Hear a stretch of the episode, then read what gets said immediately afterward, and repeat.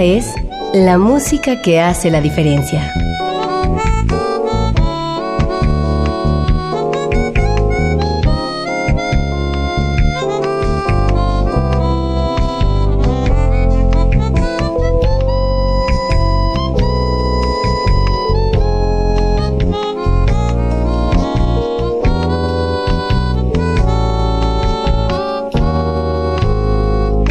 Las estrellas del pop y de la música brasileña. Sonidos originales del cine y del teatro. Jazz, New Age y otros géneros.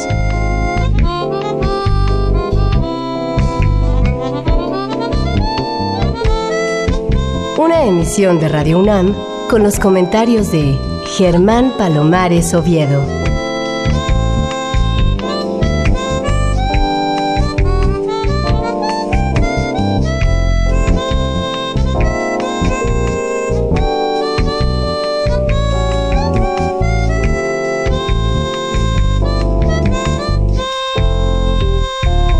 Muy buenas, soy Germán Palomares Oviedo en una nueva emisión con la música que hace la diferencia. Y hoy la diferencia la hace la música incluida en el disco 0101 de un cuarteto que yo decía, ¿y cómo se pronuncia esto? Pero luego supe que se llama Satua, a pesar de que la U está sustituida por la B chica. Pero bueno, son cosas de nuestro invitado de hoy, Adrián Oropesa, baterista de mucho tiempo que ha estado involucrado en varios proyectos y sobre todo en sus proyectos personales que han sido muy luminosos con las primeras figuras de la música de México. ¿Cómo te va Adrián? Bienvenido a la emisión. Hola Germán, mucho gusto saludarte y siempre es un gusto para mí platicar contigo. A ver, cuéntame por qué Satua con B chica y no con U. Porque el nombre se, se escribe en hindú. Algunos piensan que es sánscrito, pero nos han dicho que no es sánscrito, pero cuando estábamos buscando el nombre del proyecto, pues nos gustó más el significado, que de hecho son varios significados. Satua es como la energía creadora que hace posible que se haga arte, en este caso música, y nos gustó. Y además tiene otro significado que es como hablar de cuando varias personalidades se juntan para hacer música, ¿no? Y aquí en el primer disco pues éramos cuatro compositores y en el primer disco hubo piezas de los cuatro, entonces creo que quedaba muy bien con la idea del proyecto. Háblanos del origen del cuarteto, cómo se te ocurrió o cómo se les ocurrió. Bueno, es un proyecto que surgió y que formé junto a mi amigo y gran guitarrista compañero de la carrera de la Superior de Música, Jorge Retana, y decidimos hacer el proyecto, ya teníamos deseos de hacerlo, y en ese momento pues se nos unió un contrabajista joven, Víctor Rincón, y Adrián Escamilla, que es saxofonista y es un viejo conocido también porque tiene su restaurante donde se hacen pizzas muy ricas.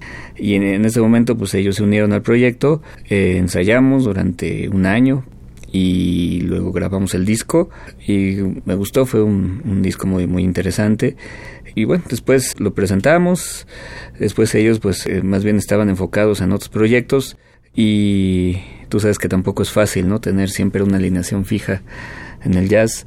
Pero Jorge y yo hemos seguido y bueno, fue así como se formó el proyecto y hemos tenido distintos invitados.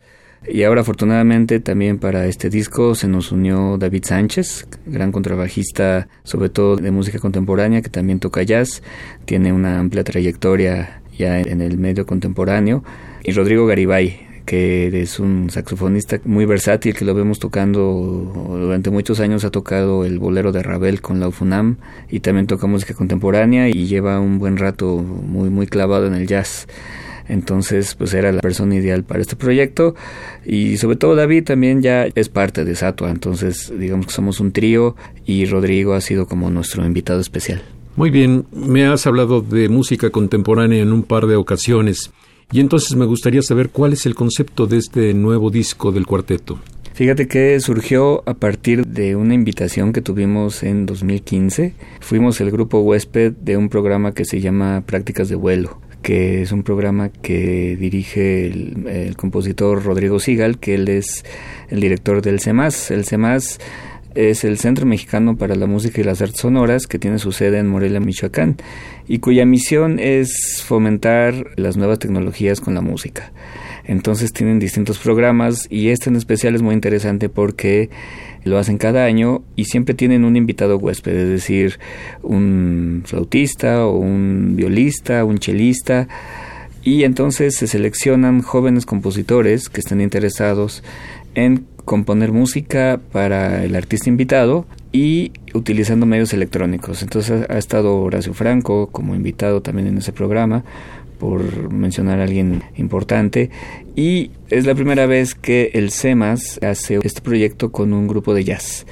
Entonces hicimos una convocatoria y participaron pues muchos jóvenes, alrededor de 30 que enviaron su propuesta y nosotros seleccionamos a las nueve propuestas que consideramos que eran más interesantes para que durante todo un año trabajaran con nosotros, es decir, se seleccionaron los compositores, a ellos se les otorgó una beca por medio del FONCA y entonces la beca era para que ellos que eran de distintas ciudades del país pudieran viajar a Morelia a tomar cursos, a trabajar con nosotros, también con el cuarteto y tomaron clases magistrales con compositores importantes. Entonces ellos fueron creando piezas donde la esencia es fusionar el cuarteto acústico, en este caso, guitarra, contrabajo, saxofón y batería, con las nuevas tecnologías, es decir, música hecha por computadora, soporte fijo, todas estas cuestiones bien interesantes de la música nueva. Entonces, de eso se trató el programa, lo trabajamos durante un año en distintos módulos, nosotros íbamos con ellos, tanto para ver cómo pues ayudarles en la escritura de cada uno de los instrumentos, ¿no? cómo se escribe para la batería, cómo se escribe para el saxofón, para el trabajo para la guitarra e ir trabajando las piezas que ellos hicieron. Entonces el resultado realmente fue muy interesante porque son nueve compositores menores de 30 años, la mayoría especialmente con formación más contemporánea y eso lo hizo bien interesante y entonces pues la idea era amalgamar la cuestión de la electrónica con el jazz y ese fue el resultado de este proyecto. Pues para que nuestro público se vaya enterando de lo que incluye esta grabación, vamos a poner primero Cerot o un robot no hará daño a la música.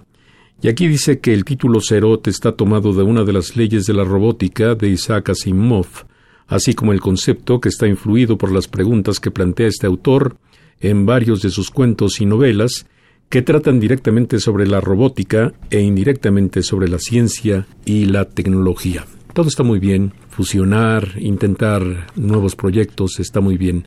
Ahora vamos a ver cuál es el resultado en el oído de todos ustedes. Aquí está Cerot, es Satúa.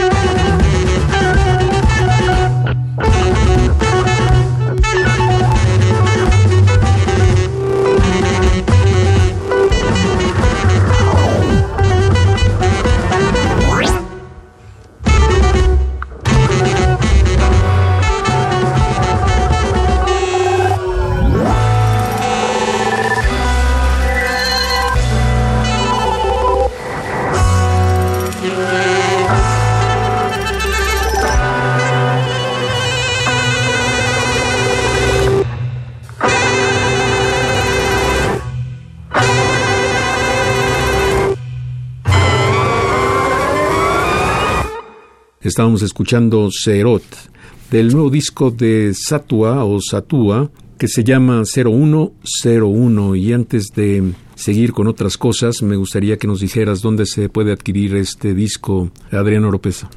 Bueno, ahorita solamente están todas las plataformas digitales. Todavía no lo tenemos en tiendas, pero están todas las plataformas digitales y decidimos hacerlo así porque, bueno, el disco, digo, afortunadamente eh, salió en septiembre, pero también, pues con todo esto que padecimos del terremoto y todo, pues no nos dio la oportunidad de hacer una presentación como debiera ser. Y entonces, pues más bien ahorita eh, hemos decidido solamente tenerlo en las plataformas digitales, en iTunes, en Spotify.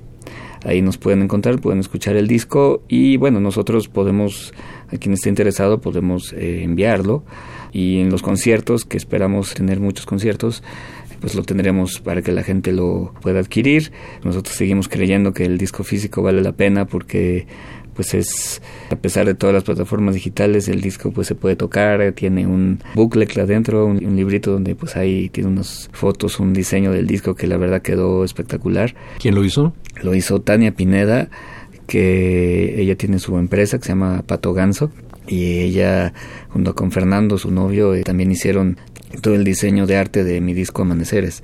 Nos gusta mucho trabajar con ellos porque son muy creativos, muy clavados en lo que hacen y crean conceptos bien, bien padres, ¿no? Entonces este disco que tiene un concepto contemporáneo con el jazz y esta cuestión de la electrónica, el disco creo que está bastante futurista, muy conceptual, muy interesante. Entonces, bueno, pues el disco físico también va a estar disponible más adelante en las tiendas, pero por ahora en las plataformas digitales. Bueno, les decía que habíamos escuchado Serot, o Un robot no hará daño a la música de Josué Collado. ¿Algo que decir sobre Josué Collado? Bueno, es un joven compositor, sobre todo que está enfocado en la música contemporánea y decidimos poner esta pieza como la primera del disco porque creo que es una de las mejores logradas, porque amalgama muy bien la cuestión del cuarteto acústico con la electrónica, ¿no? Y de ahí viene también el nombre de 0101, es decir, en código binario el 0101 es igual a 5. Entonces digamos que la electrónica es el quinto elemento, como escucharon, está muy bien amalgamado, integrado la cuestión de la electrónica con un lenguaje bastante contemporáneo, pero también tiene sus secciones de improvisación, entonces eso lo hace bien interesante. Te quisiera comentar que fue todo un reto este proyecto, ¿no? Porque pues hablando de, de las cuestiones de lograr la música, pues las partituras eran unos pergaminos, ¿no? Este va, eh, porque en este proyecto había que leer muchas cosas que estaban escritas, tal cual lo quiso el compositor, como cuando lees alguna sonata de Beethoven o alguna sinfonía, ¿no? Que los músicos tienen que tocar exactamente lo que está escrito y de ahí lograr una interpretación, ¿no? darle feeling a la música.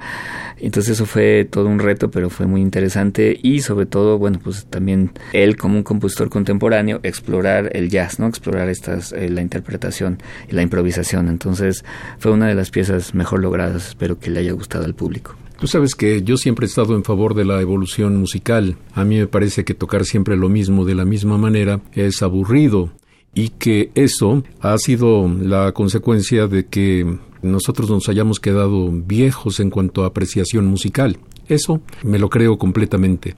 Sin embargo, también pienso que cuando se mm, fusionan el jazz y la electrónica o la electrónica con otros géneros, a veces resulta de muy difícil digestión para el público. ¿Tú qué piensas al respecto? Fíjate que puede ocurrir, sobre todo en esta cuestión de la música nueva. Puede haber cosas que sí son muy difíciles. Te comento que en todos estos módulos o en los viajes que hemos ido al CEMAS, pues estuvimos también presentes en conferencias donde vienen compositores de muchas partes del mundo y hacen propuestas bien interesantes. Algunas sí son muy difíciles de escuchar porque creo que el oído no está acostumbrado, ¿no? Pero también hay cosas muy muy interesantes. Entonces, yo creo mucho en ese proyecto y creemos en el proyecto porque también es una invitación para que la gente viva una experiencia, digamos, sensorial y auditiva distinta porque el proyecto también tiene mucha fuerza, entonces puede ser, podemos llamarlo que es un alucine de sonidos, de música, de intenciones, de, de, sensaciones. Entonces, nuestra experiencia ahorita con los conciertos que hemos dado es que la gente sale muy contenta porque le das una experiencia nueva, ¿no? Es que tiene de todo, es lo interesante, porque también son nueve compositores y cada uno tiene su personalidad. Entonces hay piezas mucho más melódicas, muchas más fáciles de escuchar y otras que tienen todo este cúmulo de emociones, ¿no? A veces puede ser estridente, hay momentos de improvisación libre que ahí pues puede suceder cualquier cosa, ¿no? Puede haber momentos de mucha tensión, pero también momentos muy armónicos, muy melódicos y de mucha improvisación. Entonces, eso creo que lo hace muy enriquecedor y yo creo que a la gente le gusta que le propongan algo nuevo, distinto, que como tú dices, la gente no esté escuchando siempre lo mismo o que todas las propuestas sean iguales, ¿no? Es decir, que tengan un tema y luego una sección de improvisación y luego regresamos al tema y luego los solos. Esto es distinto, entonces creo que lo hace diferente y yo creo que eso va a hacer que el disco guste mucho. Pues a mí me gusta mucho que ustedes sean temerarios y que hayan hecho este proyecto en base a eso, a considerar a la electrónica como una posibilidad más en el terreno del jazz. Y no estoy hablando solamente de la electrónica simple, electrónica hay en las guitarras, hay en otros instrumentos que la utilizan, pero mm, sí, el concepto de la música electrónica, la música contemporánea con el jazz, no es algo que se haya cultivado mucho en nuestro país, por lo menos hasta el momento. Vamos a escuchar Destino Incierto de Marcelo Lara. Les recuerdo que estamos escuchando el disco 0101 del cuarteto Satua, que componen evidentemente nuestro invitado de hoy, Adrián Oropesa, con el guitarrista Jorge Retana, el contrabajista David Sánchez y el saxofonista y clarinetista Rodrigo Garibay. Destino incierto.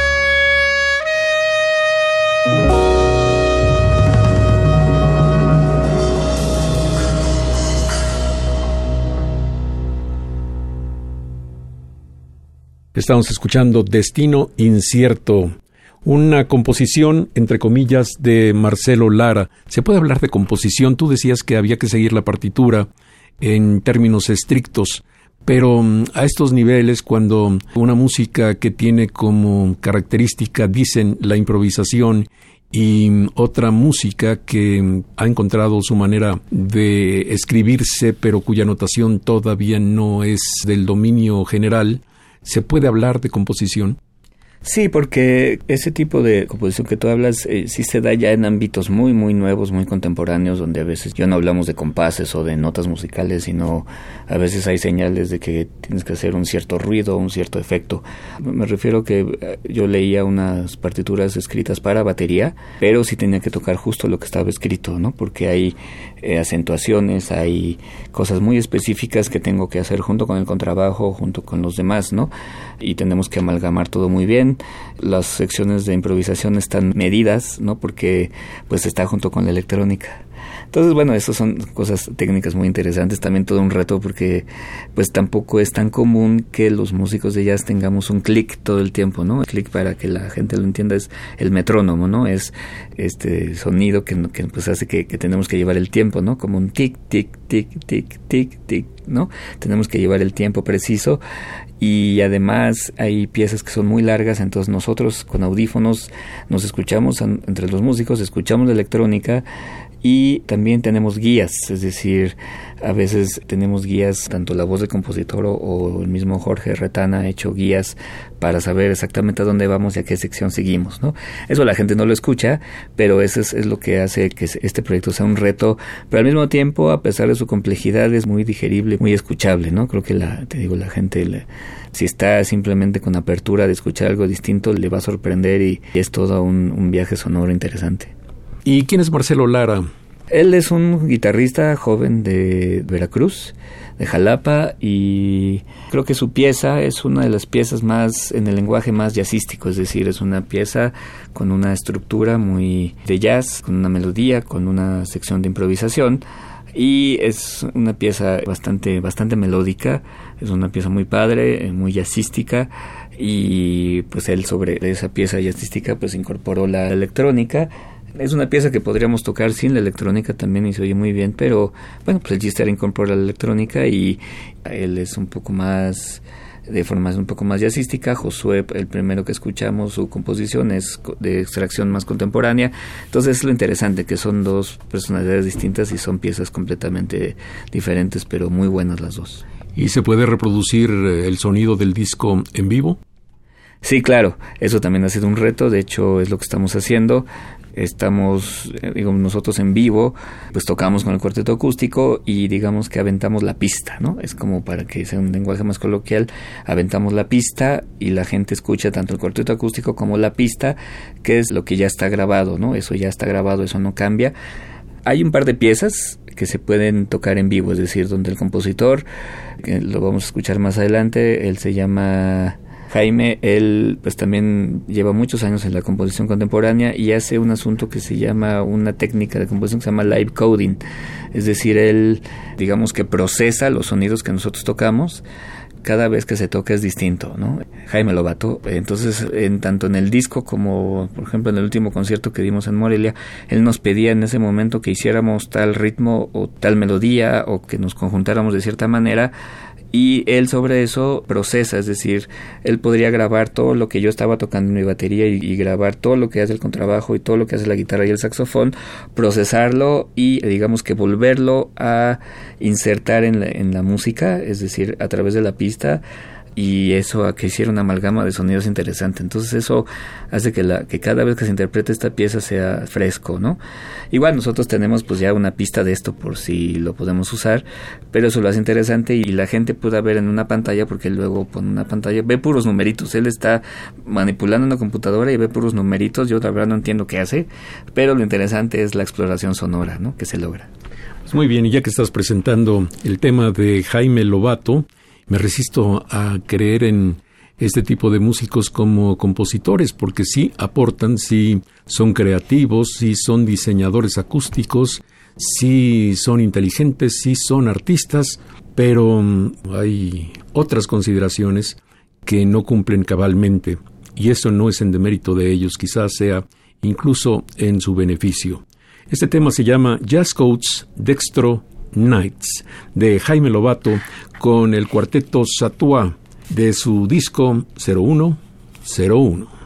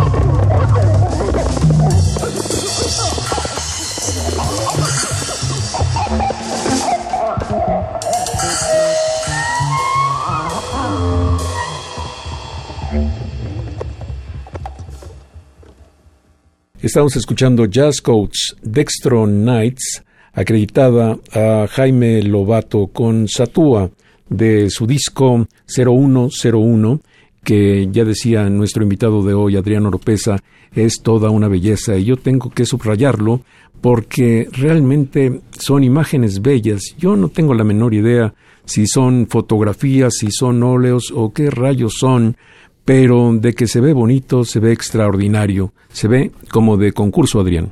Muchas gracias, te lo agradezco y pues tenemos la fortuna de trabajar con Tania, ¿no? Que Tania Pineda, que además es cuñada de Jorge Retana y me encanta porque son eh, increíblemente creativos, entonces como te decía, yo solamente no le dimos la música para que ellos escucharan y ya que la habíamos grabado se las dimos para que escucharan y se sumergieran justamente en este viaje sonoro que es lo que nosotros queremos que el público experimente cuando escuchen el disco porque también te quisiera comentar que el disco está hecho para que se pueda escuchar en todos lados pero especialmente con audífonos por las cuestiones sonoras de paneos ¿no? que pueden escuchar de un lado electrónica del otro lado, los instrumentos acústicos, está hecho para que eh, la electrónica se vaya moviendo de un lado a otro, ¿no? Y justamente este viaje sonoro lo haga bien interesante, entonces yo creo que el público lo va a poder disfrutar muchísimo.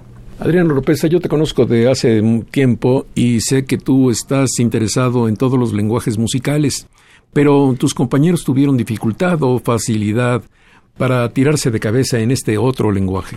Fíjate que para Jorge y para mí fue en realidad la primera vez que nos metíamos a, este lenguaje y la verdad fue toda una experiencia, ¿no? Todo un reto y tuvimos la fortuna de, la verdad, de invitar a las personas correctas, es decir, cuando se integró David, él, déjame decirte que es un toca jazz y tiene todo el lenguaje, pero él estudió con trabajo en la Escuela Nacional de Música y tiene maestrías en estas cuestiones que le llaman las técnicas extendidas y en otras cosas de, sobre todo en contrabajo contemporáneo, es decir, esto, las técnicas extendidas yo lo entiendo como todas las posibilidades sonoras que tú puedes lograr con tu instrumento más allá de, lo común, es decir, más allá de con la mano izquierda pues afinen el contrabajo y con la mano derecha toquen las notas, las cuerdas.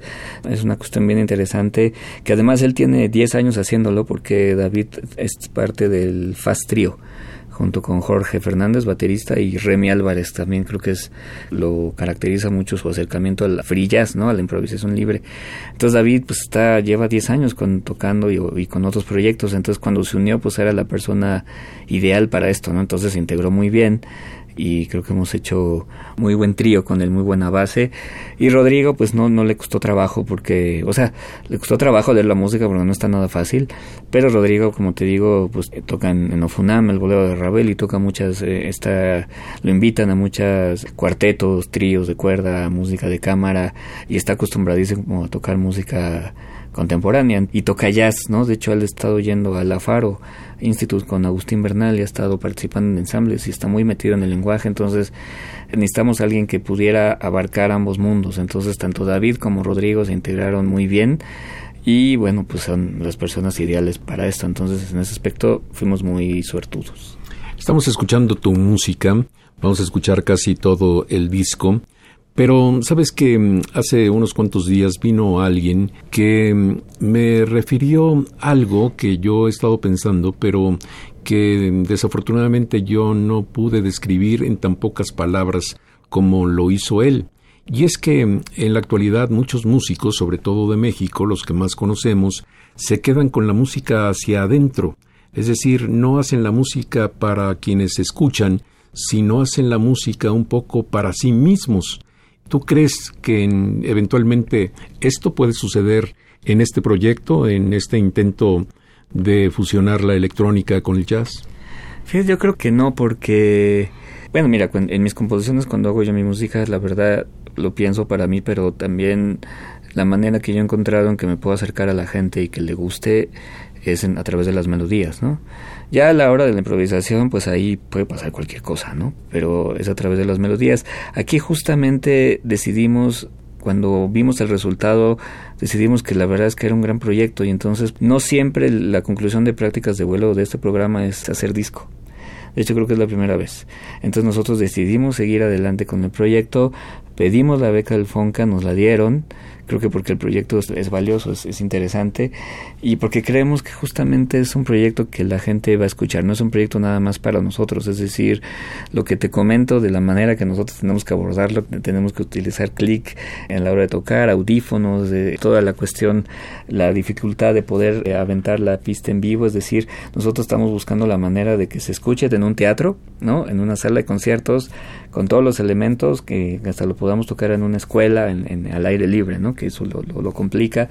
Pero yo creo que al contrario, creo que nos entusiasma mucho Fíjate que dudábamos, así decíamos, híjole, ¿cómo reaccionará la gente? ¿Le va a gustar o no le va a gustar? ¿no? Y, por ejemplo, lo presentamos en la Fundación Sebastián hace poco, hicimos una presentación que en realidad fue un concierto a beneficio del, del sismo y yo llevé a mis estudiantes, sabes que doy clases en prepa, y pues son chavos que la verdad pues eh, no tienen mucho bagaje musical, escuchan lo que muchos jóvenes de 16, de 18 años escuchan, ¿no? Mucho rock, mucho reggae, mucho ska, hasta reggaetón y me sorprendió el resultado porque les gustó mucho, ¿no? En realidad yo no les dije mucho, solo les dije que iban a escuchar a un cuarteto acústico, a su profe que iba a tocar la batería y iba a ver electrónica. Entonces yo creo que pensaron que cuando dije electrónica iba a ser un DJ, ¿no?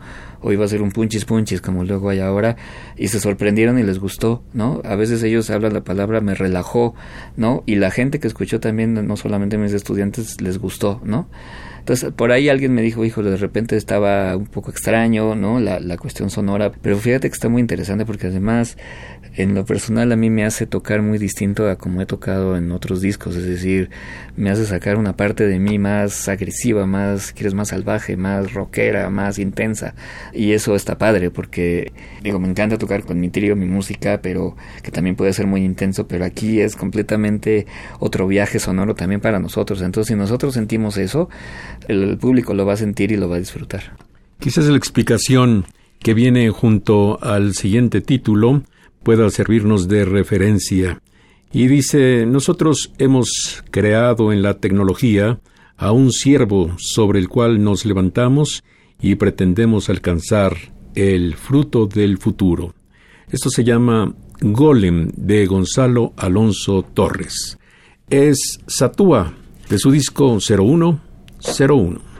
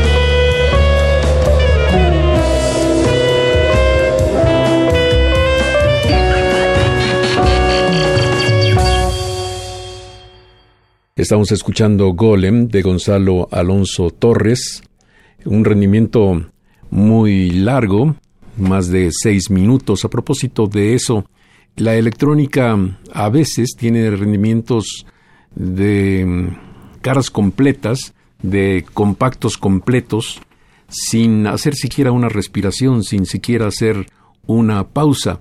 ¿Cómo crees que le viene a la gente los rendimientos largos en relación a su costumbre de oír las canciones de tres minutos. Sí, es que a veces cuando se piensa en electrónica, se piensa tal vez en la música electrónica que se pone en las discotecas, donde tiene tal vez un bombo que todo el tiempo está tons, tons, tons, ¿no? Y hay toda una pista sonora, no hay matices, es decir, la música siempre es fuerte y siempre es fuerte. Y aquí no, es decir, eh, las composiciones se trabajaron muy bien, entonces pues hay, hay matices, es decir, la música a veces empieza de menos a más y luego vuelve a subir como si fuera una ola, ¿no? Tiene momentos muy intensos de mucho clímax y luego vuelve a bajar y te digo, y se combina con todos los momentos melódicos, también con situaciones contemporáneas, es decir, esta pieza lo tiene, es una pieza que empieza, como lo, ya lo escuchamos, con efectos, con una intro de pura electrónica y luego ya entramos nosotros, ¿no? Tocando una melodía muy escuchable y después ahí viene un momento de improvisación libre donde podemos tocar lo que quiera, puede ser una locura.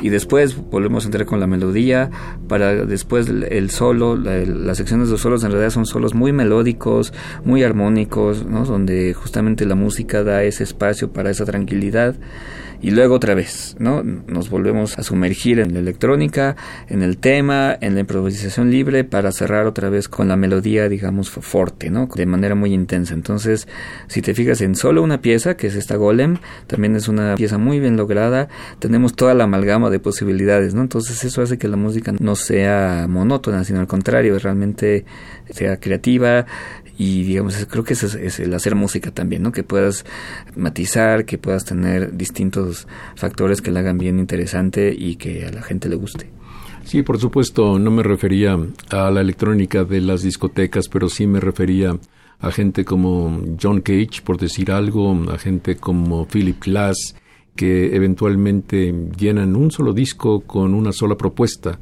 No hay cortes, no hay pausas, no hay respiraciones. Pero en fin, ya vemos que tu propuesta es completamente diferente. Pero me encuentro aquí en el siguiente corte con algo de Mario Fernando Cruz Cardoso que se llama Quinteto por un rato. Y un rato sucede que son más de 10 minutos.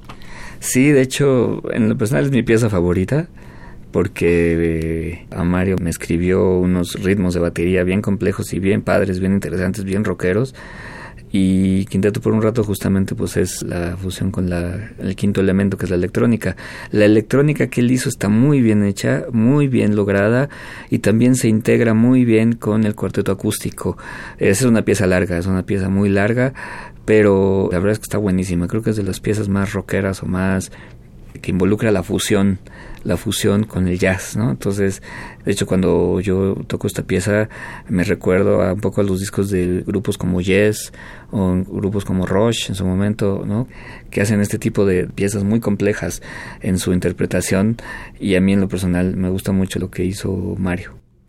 Pues muy bien, aquí en la explicación dice que Quinteto por un rato es una obra para cuarteto de jazz en la que se busca integrar, como decía nuestro invitado de hoy, integrar a la electrónica no solo como una pista de fondo o como elemento acompañante, sino como parte elemental y activa de la obra, es decir, como quinto integrante del cuarteto.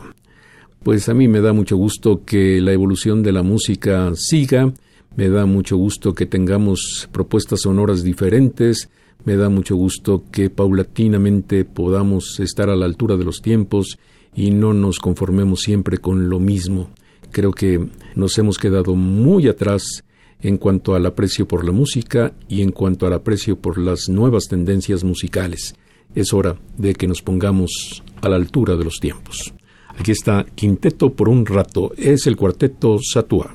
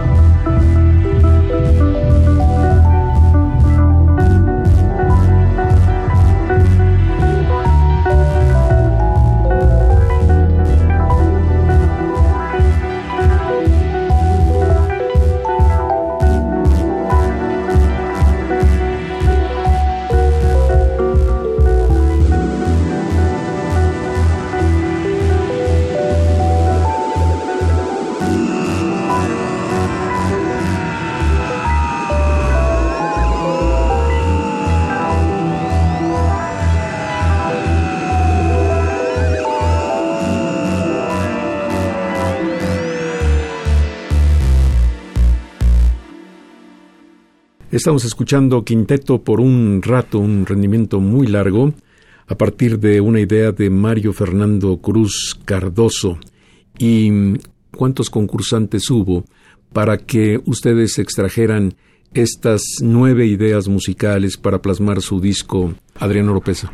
No recuerdo exactamente, entre 25 y 30 jóvenes que fueron los que concursaron para esto y mandaron su propuesta y entre ellos es una chica, la única chica de los nueve, que es Nur Slim, que es, pues, la, conocemos muy bien en el jazz y en la composición contemporánea, que también participó con nosotros y hizo, ella sí hizo algo completamente distinto. Y, por ejemplo, pues ahí en la pieza que ella hizo, eh, yo no toco batería, sino que toco eh, Durex o un masking tape, toco una bolsa de plástico, toco papel de estraza, y pues ahí sí la cosa era hacer efectos, pero fíjate que fue muy interesante porque cuando me dijo Durex, y dije, bueno, pero ¿cómo Durex? Y ella en sus talleres de composición, pues me decía que justamente con su maestro de composición veían distintas maneras en que podías hacer sonar al Durex y lograr efectos muy interesantes, ¿no? Sonidos largos, sonidos cortos, ¿no?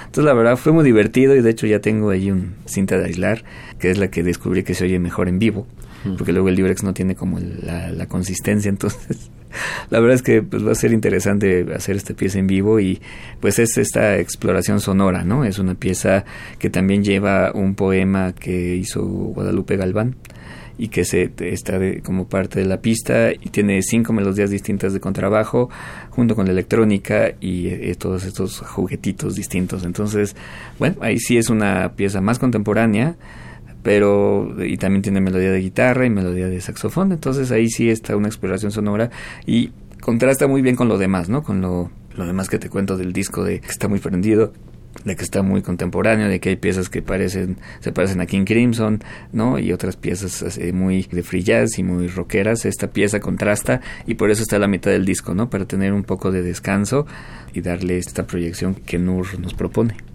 Hay que decir que Nur Slim era parte del ambiente jazzístico de la Ciudad de México. Realmente ella era una cantante, alguien que podría pasar como cantautora, hacía sus propias canciones, hacía sus propias versiones de su obra, pero de repente algo le pasó, algo muy positivo. Primero tuvo familia, hizo una pareja sólida, se cambió de lugar de residencia y se cambió también de intereses musicales. Y entonces Nur Slim ahora aporta cosas que en su época de cantautora hubiera sido completamente loco para ella ofrecer algo así. Pero me parece que debemos escucharla, aunque sé que este tipo de cosas no resultan del todo radiofónicas, pero les sugiero que escuchemos, sobre todo para darle a nuestro oído la posibilidad que me gustaría que siempre tuviéramos de decir lo acepto o no lo acepto, pero una vez que escuchamos y escuchamos con atención. Aquí está Pasionaria Atipul de Nur Slim con el cuarteto Satua de su disco 0101.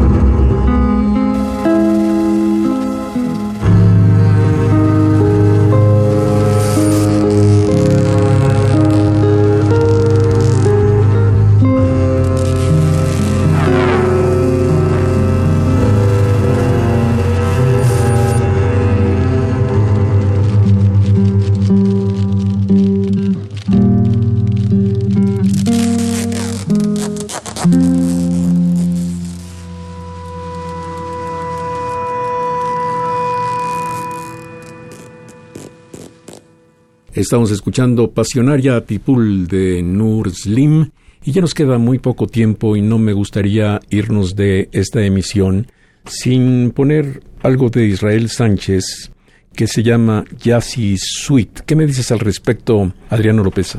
Fíjate que Israel es un compositor, él es el mayor de todos, fue el único que no es menor de 30 años.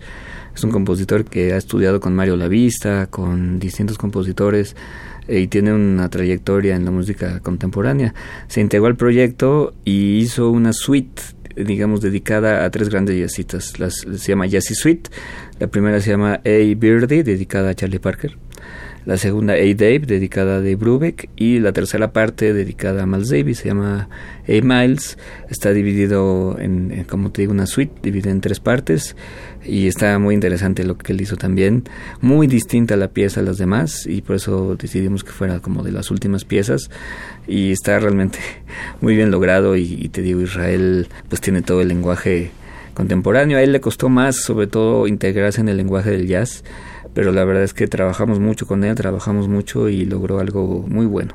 Pues yo desde aquí quiero enviar mi felicitación, mi aplauso al Centro Mexicano para la Música y las Artes Sonoras, que tiene como sede la ciudad de Morelia, porque así es como se contribuye al desarrollo del gusto musical de nuestro público. Insisto, puede que nos guste, puede que no, pero por lo menos debemos darnos la posibilidad de escuchar y luego hacer nuestro criterio. Aquí está Jazzy Suite, idea de Israel Sánchez, con el cuarteto Satúa de su disco 0101.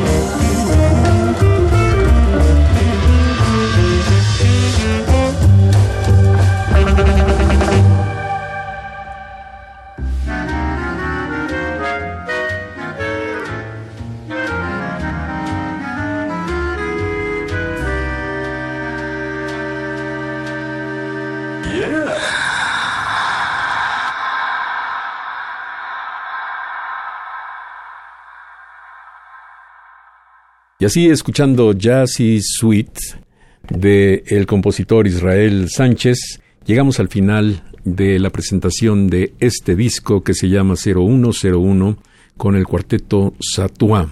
Realmente me gustaría que lo tuvieran en su colección. Insisto, no solamente por la propuesta musical, por lo aventurado de esta fusión, sino también porque de tan bonito parece arte objeto. Está muy bien logrado este disco y ojalá que tengas éxito, iba a decir, pero evidentemente no vas a tener éxito en el sentido en el que muchos piensan, no vas a vender muchos discos, no vas a tener grandes ovaciones, pero sí vas a tener el reconocimiento de la gente que espera que la música sea una sola, de una vez por todas, y de una vez por todas caigan las etiquetas que a veces nos hacen insistir en ideas que paulatinamente van dejando de ser válidas. Y ya no quiero ser más claro, pero es obvio que hay géneros que necesitan refresco, que necesitan un halo de novedad. Muchas gracias, Germán. Pues sí, eh, la verdad es que estamos entusiasmados. Y creemos que además es un proyecto que no solamente entra dentro del jazz, sino que podemos también, pensando ya en los conciertos en vivo, pues entrar en no solo en festivales de jazz, sino en festivales hasta de rock, hasta de música contemporánea. Y eso es lo, interesante del proyecto. Te he enseñado el disco a algunos promotores y gente que programa festivales y les llama mucho la atención, ¿no? Eh, está justamente esta propuesta nueva. Entonces yo creo que van a pasar cosas interesantes con este disco y pues va a ser toda una aventura y pues yo te agradezco mucho como siempre tu amistad, tu apoyo al jazz mexicano y a mis proyectos. Eres un, referente ya de, del jazz en México por todos los años que llevas en esto y, y un gusto Germán y te agradezco mucho como siempre. Gracias a ti, Adriano López.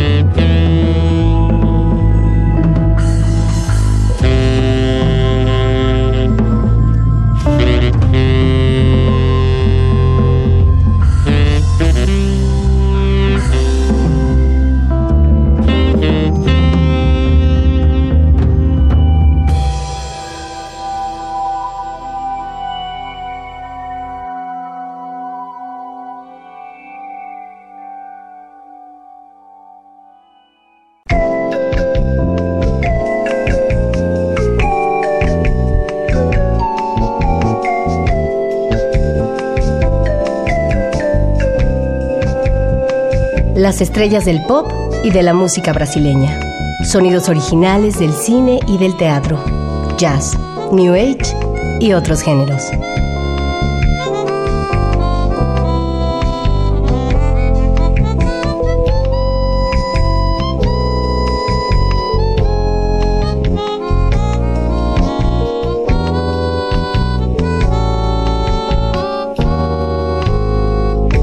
La música que hace la diferencia.